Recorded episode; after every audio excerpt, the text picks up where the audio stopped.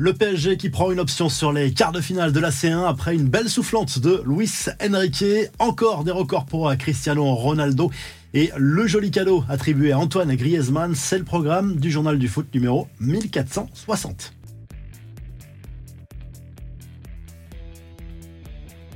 Première étape réussie pour les Parisiens en huitième de finale aller de la Ligue des Champions. Le PSG s'est imposé 2-0 mercredi soir face à la Real Sociedad au Parc des Princes avec un but signé par Kylian Mbappé pour l'ouverture du score. C'est Bradley Barcola qui a doublé la mise après un exploit individuel. Il s'est passé des choses à la mi-temps dans cette rencontre parce qu'il y a eu deux PSG en première période beaucoup plus brouillons, voire dominés par moments par la Real Sociedad et au retour des vestiaires.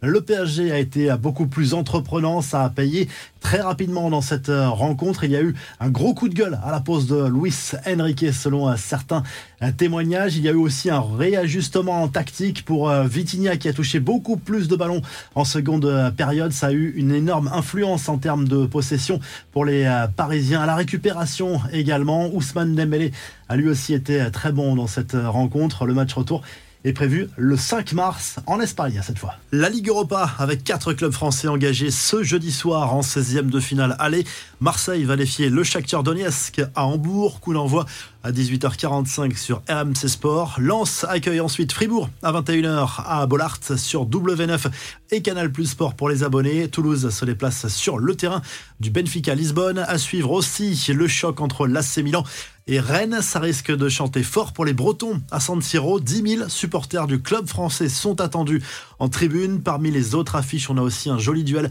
entre le Feyenoord Rotterdam et la Roma. Il y a aussi les 16e de finale de la Conference League. Match aller, pas le club français puisque Lille est déjà qualifié pour les 8e. Mais on a quelques belles affiches, notamment Olympiakos, Ferencvaros, Betis Séville. Dynamo Zagreb ou encore Ajax Bodo-Glimt. Les infos en bref, éternel Cristiano Ronaldo qui s'est offert deux nouveaux records, buteur lors de la rencontre de Ligue des champions asiatiques entre Al Nasser et Al l'attaquant portugais a ouvert son compteur en 2024, ce qui lui permet de poursuivre une incroyable série en termes de longévité. Tout simplement, il a marqué tous les ans depuis 2022. CR7 qui disputait au passage son millième match chez les pros. Une carrière gâchée. La justice néerlandaise a condamné Quincy Promesse à 6 ans de prison pour sa participation à un trafic de cocaïne. Le footballeur actuellement sous contrat en Russie va faire appel de la décision.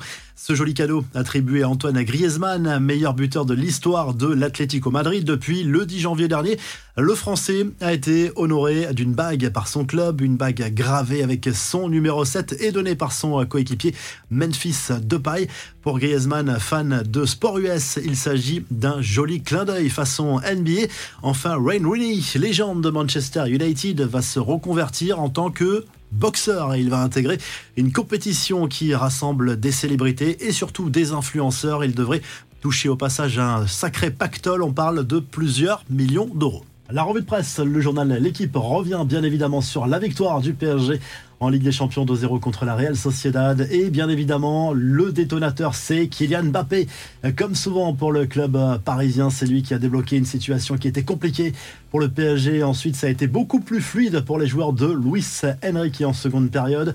Du côté de l'Espagne, le Mundo Deportivo se penche sur le prochain mercato estival du FC Barcelone. Il va falloir vendre d'abord avant de penser à acheter. Mais le club Blaugrana vise plusieurs joueurs, notamment Martinelli d'Arsenal, Onana d'Everton ou encore Garcia de Gérone. Et en Italie, le Corriere dello Sport salue l'exploit de la Lazio Rome qui a fait tomber le Bayern Munich mercredi soir en huitième de finale aller de la Ligue des Champions. Score final 1-0 avant le retour en Bavière, mais la fausse note clairement de cette soirée. Ce sont les insultes racistes à l'encontre du français Dayo Upamecano qui a été expulsé, qui a provoqué un penalty lors de cette euh, rencontre. Insultes racistes sur les réseaux sociaux. Essentiellement, si le journal du foot vous a plu, n'oubliez pas de liker et de vous abonner. Et on se retrouve très rapidement pour un nouveau journal du foot. Salut